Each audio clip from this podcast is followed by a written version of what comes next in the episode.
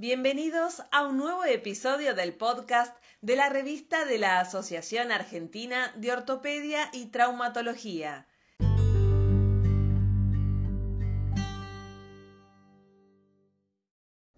Mi nombre es Juan Martín Patiño, soy el editor de la sección de miembro superior de la revista de la Asociación Argentina de Ortopedia y Traumatología. A continuación brindaré información sobre los artículos que se han publicado en el número 1 del volumen 86.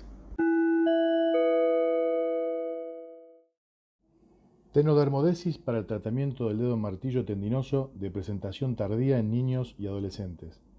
De los autores Ferreira, Eamara, Lafranchi, Allende Nores y Masquijo del Departamento de Ortopedia y Traumatología Infantil del Sanatorio Allende de Córdoba. Estudio descriptivo.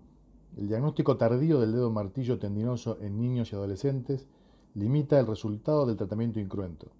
Mirá los resultados y detalles técnicos de la tenodermodesis en este estudio clínico. Reducción de la luxación de hombro en tiempos de pandemia. Una nueva luz sobre una vieja ventana de los autores Lencina, de Marchi y Simbeni, del Servicio de Ortopedia y Traumatología del Hospital Intersonal General de Agudos San Roque de la Ciudad de La Plata, Buenos Aires. Estudio descriptivo.